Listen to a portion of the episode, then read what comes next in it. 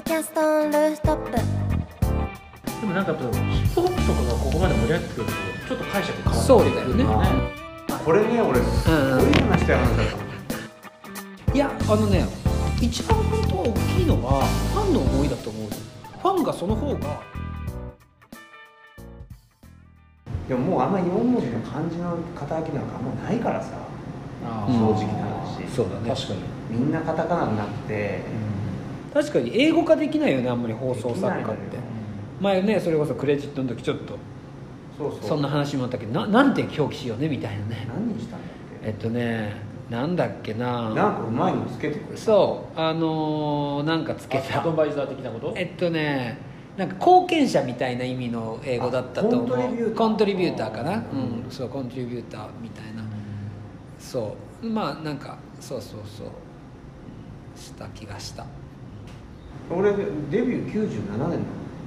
97だから相当古いじゃん。年まあそうか。高校生ですね、高校生でしょ。97年でココントの作家。コント？うん。うん。コント作家です。コントの台本を書くってこと？そう。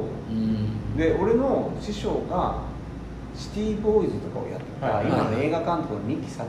はいはいはい。師匠なの。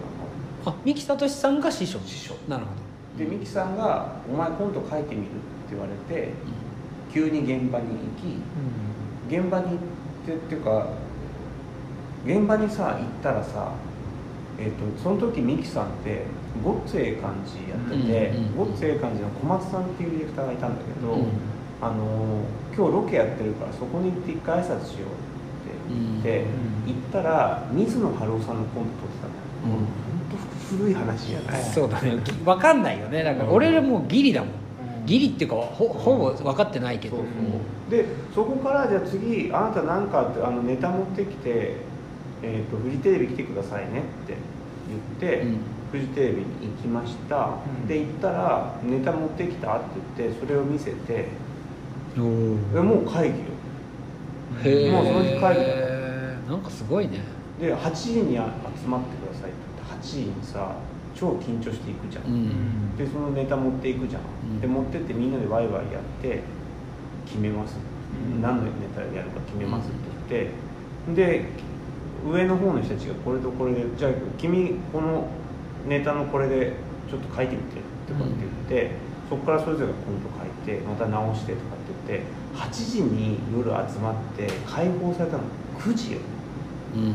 朝ね。まあぐるりしてると。ねそう、うんうんそんな時代だった。まあね。うん、最初コント「笑う犬」だよ。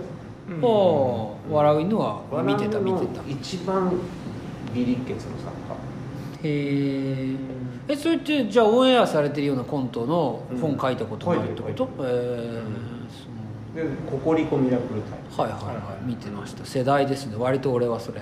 プ」でヘキサゴンそうがね立ち上げから、うんドドバラエティーだったんだけど、しかもフジテレビそう、うん。だんだんバラエティーやらなくなるほどで今今の話もしていい？今は？なるいいよ、うん。今だからミュージックフェアとかさ。そうだよね。ラブミュージックとかさ、もう音楽番組ばっかうん。あとあれだよね。サカナクションの。りそうそうそう。サカナクション。山口一郎さんと、リリーさんのラジオね。そっかリリーうん。でまあまあスキャンダルもあるけど、はいはいあと新強ね。ああ香取慎吾さん強はいはいはいあれ俺19年やっへたからね、いろいろありました、え でしょうね。聞けない。でしょうね、うん。はい。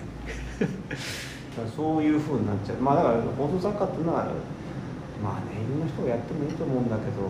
しかもだからそのビリッケツのってさっき言ったけど何人もいるってことでしょえっとね「笑う犬」の時は十何人いてあ俺ビリッケツでうん。名前乗れたんだけど、う名前に乗れない人うん。はあと6人いたうわ。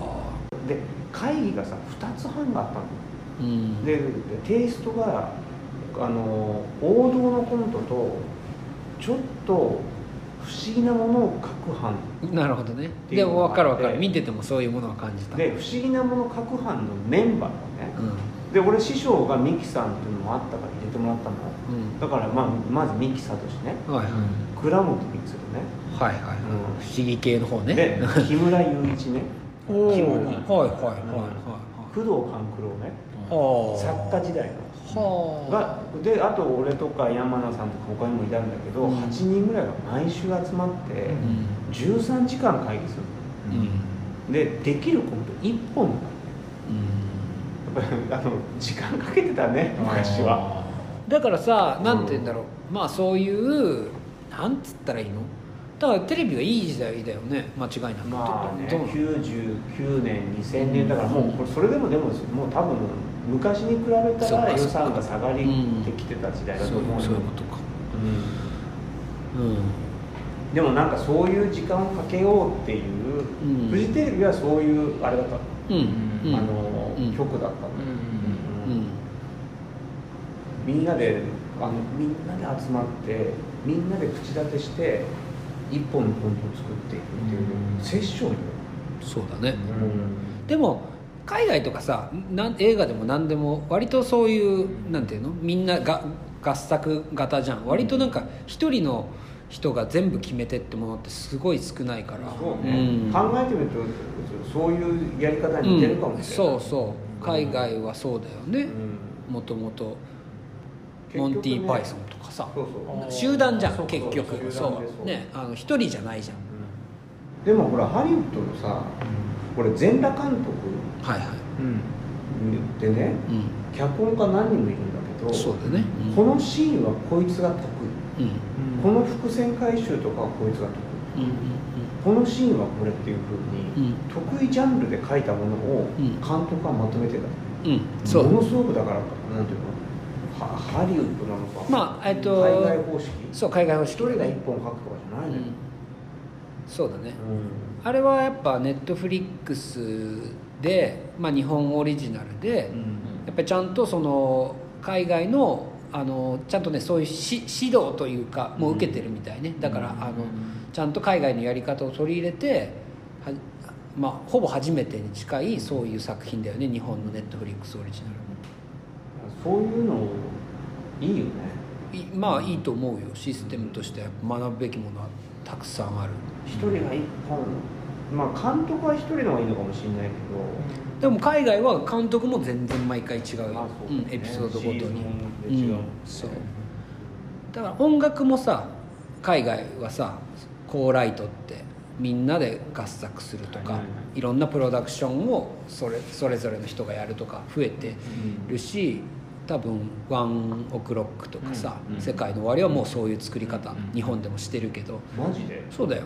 あの別にそれはあの彼らもなんていうのある種公表してるけど別に俺らが全部一から作りましたみたいなその日本ではそれがちょっと美徳とされてるけど、まあそうそうあの一人の脳みそで全部作りましたってことじゃ今ないよね。海外の音楽なんか全部。やっぱりプロデューサーが当然その共作者としてクレジットされるし、そうそうなんか日本だとそれがちょっとこのなんかなんでゴーストライターみたいな感じになっちゃいがちだったと思うん確かだよね。に一人でやる美学みたいなそうそうそれをその代表者の名前で出すからなんか実はゴーストライターがいてさみたいな話になっちゃうんだけど、うん。そうじゃなくて単純にコーライトっていう、うんうん共同制作なんだっていうことなんだと思うんだけどな。なかなかそれでもさ日本あんまり浸透しないよね。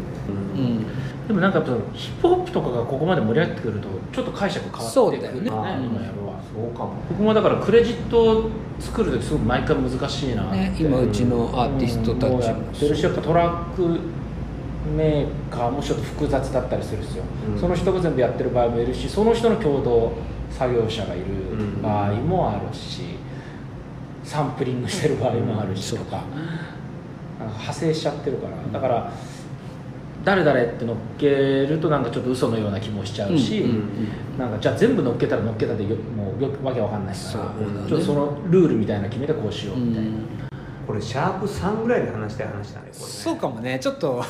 いやこれね俺すごい話したい話だったの、いや、はいはい。自分が別に俺がスキャンダルやってますみたいなことをうん。声高に言いたくないのって、はい。い、や一機能ではあるけど、うん。別に俺が全部とかじゃない。なんか一回言ったら俺全部感出ちゃうから嫌だなみたいなのがあるのよ、うん。だから別にそんなことないけど人から見られるの嫌だなって。これみんなで作ってんだもん。いや分かる分かる。るだってそれそれはさ、うん。ね僕がこうだっていう時もあるしさ。そうメンバーがこうねだメンバーこうだっていう時もあるしから矛盾しちゃったりし。ますもんねそう。そうそうそれを全部やってんですよって言うとやっぱ語弊あるよね絶対。でもさ俺なんか大野さんと仕事しててすげえ思うのは、わざわざとっていうかまあタイプかもしれない。さっきいろんなタイプの作家さんいるでしょって言って。だからイニシアチブを持とうとか、推進力になろうってするタイプじゃないじゃん。違うよね違うでわざとそこはさあんまりなんていうの出しゃばんないようにしてるじゃないけどある種傍観してるところあるじゃん。うんうんうん。そんであの必要な瞬間必要なものだけを提出するっていう感じをするんだよね。だから、でなんなら僕の方がよく喋ってたりするんじゃん。そうそうそう。それでねそれ理解されづらくわかるわかる。だから理解されづらいだろうなと思う。あの人仕事してないじゃんって言われちゃいがち？そうそうそう。あの人だって何も言ってないじゃん。例えば英介さんが全部今の企画喋ったじゃん。みたいな。でも僕から言わせるといや大野さんいなかったら出なかった。導導く人そうそうそだったりするう。このアイデア出なかったからみたいのとかもあったりするわけ。でもそうするとあれだよね。この国の一人に作家性をうん。結局、あの求めるというかね。担ってもらった方がいいっていん。うことになるんだねそれ。なると思う、うん面倒くさいね。システムはそうなってんじゃないですか。いろんなことが、うんことはね、それなんで権利がそっちの方がやりやすいか？らいやあのね一番本当大きいのはファンの思いだと思うよ。ファンがその方が感動できるんだと思う。なるほどね、そう。そこだと思うな。ファンがその方がうん本当になんかじあの演目くなれるんだと思う。うんそれをさやっぱなんかほらシステムっぽいじゃんみんなでやってますって。そうね。うん。でも本当はものづくりってさ、うん。ほ本来はね。組織づくりじゃない、うん。いろんな意味において。そうそうそうそう。なんでこうなるの？なんでかね？でもなんだろうな。ちょっといや当然自分もそのさそう思うけどファン心理もまあ分かんないでもなくない、まあまあ。なんかなんかね、まあわかるよ。うん。ていうかほら子供の頃の気持ち考えると全部その人がやっぱ考えてやってると思ってる。知らなくていい言ったじゃん。そうそうそう。あるしその年齢もあるけどやっぱこう、まあ、今でこそみんな SNS で知るかもしれないけど、うん。僕らくらいの年齢でも全然畑違ったら勘違いしてる人やっぱ多いそうだね。うん。全然そうそうそう。やっぱ今ねそれこそ今あの僕がやってる人らの中にこういうタイアップとか、うん。こういうのやってくださいっていう時にやっぱそのさっきも言ったけどトラックメーカーとうん。ラッパーの関係性分かってない人多すぎて、うん。うん。いや例えば彼一人じゃできないですけどみたいな。そう。だからえそうなんですかみたいな。リンネが、えー、と詩詩はまあ彼が書くけどトラック詩も曲も全部やってる打ち込みも全部やってると思ってるからさ、そうすると彼がそれをやった場合誰がやったことになるのかっていうのも、うん。例えばファン心理で言ったらそのラッパーネームがある人がやった方がいいけど、ね、さっきの話で言うとそこにはアレンジャーがいたりトラックメーカーがいたりとかするから、ね。正確には誰がプロデュースしたんだっていうのは難しいですだからきっとさ今後の話で言うと場合によってさえっと、詩はこちらで書くんで林根さんに曲をお願いしたいんですけどみたいなことが出てきたとしてそうするとちょっと難しかったりするじゃん？難しい。で曲でその曲というのはトラックなのか歌メロなのかっていう、うん。でなんかこの著作権的なことでいうと歌メロの人がやっぱ作曲者のまずイニシアチブを持つけど、うん。それがどっちなんだみたいな、あのもあるし。だんだん分かってきたよこのさラジオルーフトップさやっぱそうですあの職もちゃんと言うべきだよねそうそう。だからねこれこれはこの番組はそういう人たちもうん。徐々にゲストに呼んで、うなんかみんなの職業の話も絶対してもらおうと思ってる、うん。そう。そうそうそう。それねめっちゃだ。作曲があってさアレンジャーがいてってうんってさ、うんうん。アレンジャーの地位がちょっと低いけどさ作詞作曲がやっぱりすうんごい強くなるじゃん、そうだね。うん。絶対アレンジャーじゃない。まあアレンジャーもでかいよ。歌謡曲とかうん。J p o p で言うとさ、うんでもなんかアレンジャーってあんまり言われなくてこの曲書いたんですねっていう人ばっかりいやそう作詞作曲の優位性が高い高いじゃない、詩曲書くってさまあ大変な苦しい海の作業があるので、まあそれはそうだよ。そう、ん。それをだからもちろんアレンジめちゃくちゃ重要だよ。それで売れ行き変わるものとかもあるし、だからレッチリなんかさ全部えっ、となんていうの？ word music Red Hot Chili Peppers。だよね、あのみんなでやってんの？うん、でも絶対みんなではやってない。あの曲によっては、うん。あもちろんほらセッションで曲作るようなバンドだから当然みんなでやったっていう意識の曲もあれば、うん。明らかにジョン・フルシアンテが書いてるものもあるし、で詩はほぼほぼアンソニーが書いてるわけだから、うん。そう。でも詩も曲もレッドホットチリペッパーズ。要はこのバンドのインスピレーションではないと生まれませんっていう、まあ一番美しいかなっていう形。僕ファーストだからそれですよ曲は。あそうだ完全にその当時それはメンバー土がやったの？俺が言いました。だからそあのだからセッションで曲作ってたから。あそう。だから誰が作曲者っていうのは存在しなかったけど、まあ、詩は自分が書いてるから自分が詩で、作曲者は最初のオリジナルメンバー5人で割ってました。うん。まあでも何にせよ結局あの長年仕事して分かるけどクリエイティブの現場ってチーム力しかないって俺は思ってるけどね、うん。そう。そうだね自分の仕事のなんていうのシグネチャーというかうん。自分、まあ、らしさっていうとちょっとチープだけど、うん。意義みたいなもの？なんだと思ってます？えー、なんだろうな。えー、なんだろうな。仲良くすることあだってどのチームに行ってもそのチーム仲良くさせるああえっとバンドだったらバンド。絶対に。あうん。それはある。あそうそう。だから俺の評価は、う評価はとか言ってあれだけどあの猛獣使いですよね。んまあそうだだからあ僕も自分のことそうだと思ってるけど、猛獣使いポジションでしょ、うん。そう。本当そう。現場の細かいこととかはさもうね、うん今俺もさそうだけど下の子たちがやってくれたりとかいろいろなんていうの朝から走り回ってはいないけど僕も、うん。結局仮にじゃあメンバーがちょっと険悪な雰囲気になったりとか、アイディアがこうなんていうのかな活性化しているような話し合いじゃない時とかうん。にやっぱりなんか自分がなんかそのポンプとしていないといけない瞬間はあるのかなと思うんだよねなんか、うん。まあだからそれそれを思っていくことはないけど、まあ。あ、話し相手っているんだよねっていう。だけなんだよあ。話し相手って意外に大事なんだけどとかそうだね、話話この人だって話してもいいとかうん。思う人が一人いるっていうのは、だから糸井さんの仕事でいうと成り上がりあるじゃん、はいはいはい。成り上がりって矢田さんのとこに行って矢田さんがずーっと自分に話しかけてきてたのって。でそれを結局メモしてたの。はあ。でもツアーも来るかっつって一緒にツアー行ってご飯食べて楽屋行ってずーっと話してたのを成り上がりとして出したの。大大ベストセラー。ベストセラーじゃん。別に矢田さんのことを聞きたくて来たんですとかじゃなかったんだって、うん。もう単純にくっついてる時に聞いた話、うん。うん、それをまあああいうふうにして本にした方がいいねっていう、だから多分矢沢さん話しやすかったんだよね、ーまあ引き出したっていうそうそう。言い方あれはこうなんですかみたいな感じだったんだと思うあのタイトルは？成り上がり、ん。あれは絶対に多分糸井さんだよそうだよね、うん。うん。でもやっぱさあれあの作品の何がっていうのをさあれあえてこうなんていうの？評論するならさ、うん。あのタイトルだよね。タイトル。ででもずっと一緒にいた人だから、うん。多分糸井さんがこれ俺の想像だけど「いや成り上がりってタイトルにしたいですよね」って言ったら矢田さんは「いいんじゃない ?OK」って言ったんだと思う、うんあれだって編集者がさ、うん。成り上がりって言ったら、なんでお前そんなこと言わなきゃいけないそその通りだと思う。そう。そう。だからその、誰が言うかっていうポジションだよね、放送作家ってさ、でこれさっきの話戻るけどやっぱそれって超リスク高いじゃん。まあそうだ仮にその編集者の人がさ、あの出版社の人がさ「うん。成り上がりって絶対これ売れると思うんですねこのタイトル」って思っててもさ、うん。言えないじゃんやっぱり。言えないよ。言えないよ絶対。その人柱というかさ、その役目もあるよね。あると思う、うんそれはあるよねだからまあそういう人いた方がまあでも難しいな、難しい難しいなんだろうね。客観性？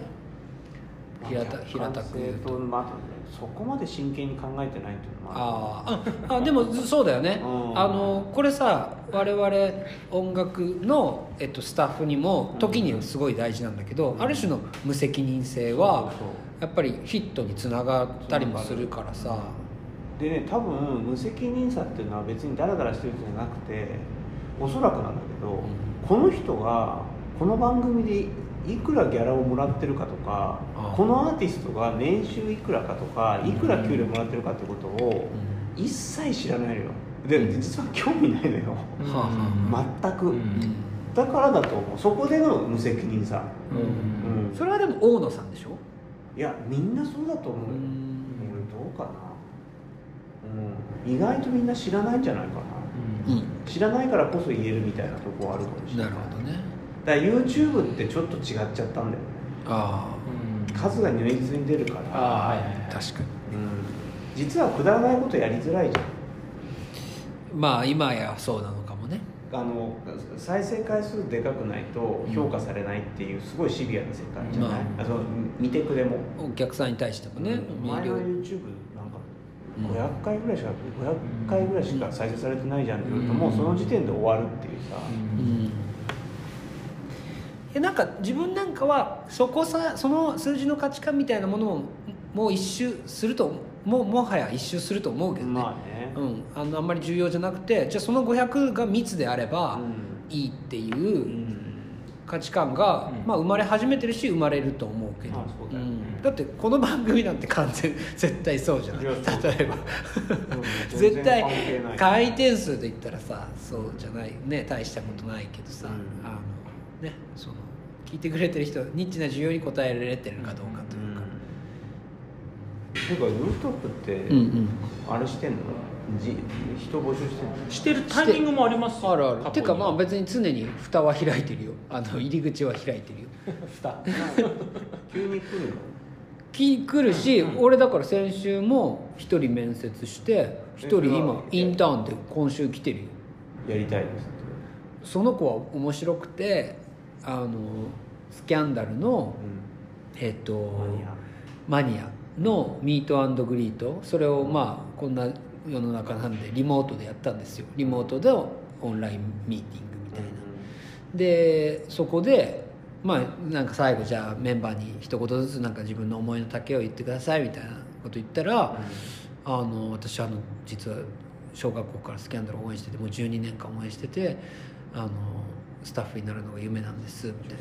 そう女の子。で服飾の学校に通ってるんでフィードバックでも何でもいいからとにかくやりたいと思っています。今日はそれだけ伝えたかったですとか言ったらもうメンバーが「もう履歴書送んなよ」とかって言って決まった。そう。で本当に履歴書送ってきてそしたら、でまあ丁寧なお手紙も添えてくれててなんかねその全てのなんていうのかななんかあんま厚かましいのも嫌だというかさ、まあ、ファンだしファンでいてほしいみたいなところもあるからなんだけど、なんかね人間力というか、あのうん、表現が全部良くて、あの一度面接してそうその時も印象も良かったからまずはちょっとインターンとして。でも学校はいいそう学校もあるけどまあ本当リモートとかで、うがばっかりだから、うんえー、と週に1回か2回来て、うん。ちょっとずつ仕事の内容、うん。体験してみるみたいのは今やってるまさに、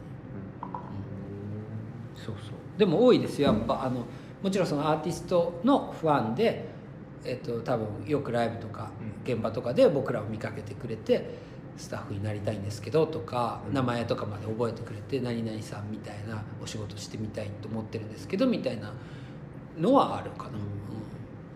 エンタメ業界やっぱり人不足じゃん。そうですね。うん、うんそうだね。間口狭いのはね。うんいやいやいやいや。どうなの？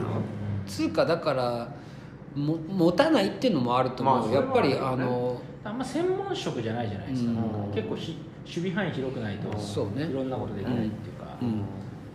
平均的にっていうとねあれだそうだね。だから特に僕もね土屋も今マネージャーもやってるけどさその会社もうん。その代表として動きながらマネージ現場でもマネージャーやってるけど別に僕も土屋もマネージャーになろうと思ってマネージャーになった人間じゃないもんね。確かに。そう。なもう本当流れっていうかさ、そうするとマネージャーが何なのかっていそう話そうそうそう マネージャー論ってね、うんマネージャー。絶対いいよ、マネージャーって本当に面白い仕事なんだけどそれがいまいち理解されてない。うん。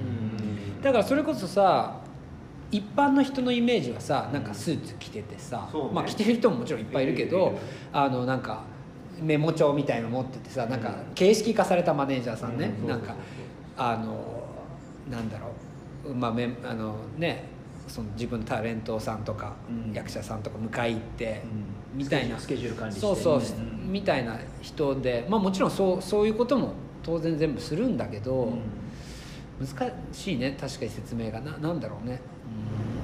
まあだからそういったちょっと固定うん、そうそうあると思う。なんかうん絵に描いたような漫画に出てくるようなマネージャーさんっていうか。じゃないんだよっていう、うん海外でいうマネージャーって本当すごいからねっていう、うんうんそうだね。なんか究究極のサービス業だったいやりします？本当そう思う、うん。うん。ある意味なんかだからそのプロデューサーっていう言葉もそんなに好きじゃないんだけど自分は。まあそれに近しいことも当然するじゃん。その、ね特に僕らはなんていうの？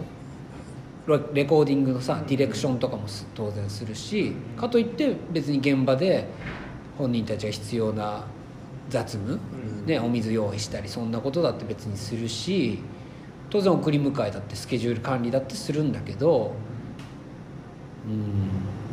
いやプロデューサーっていう言葉がさうん。ちょっと安くなっちゃったんだうんよね、うんきっと、うんわかんないけど、うんなんか本当はねサウンドプロデューサーとかうん。なんかいろいろあるけどうん。まとめてそういう一言になっちゃってねうん。外から見れば見えるから例えばえっとサウンドプロデューサーがプロデューサーに見えてる時代もうんずっとあったと思うし。うん。そうだね。そうなのよ。だからほらプロデューサーブームの時になんかみんながみんなプロデューサーって言っちゃったからさ、うん。なんか変な感じになっちゃってるん。だよね、そこ。大事よね肩書きって、うん、そう肩書きでも大事だけどだからいつも迷うそのなんか。いや分かる。どの肩書きにするかって、ね。そう。だからスキャンダルにおいては僕は絶対マネージャーだ、う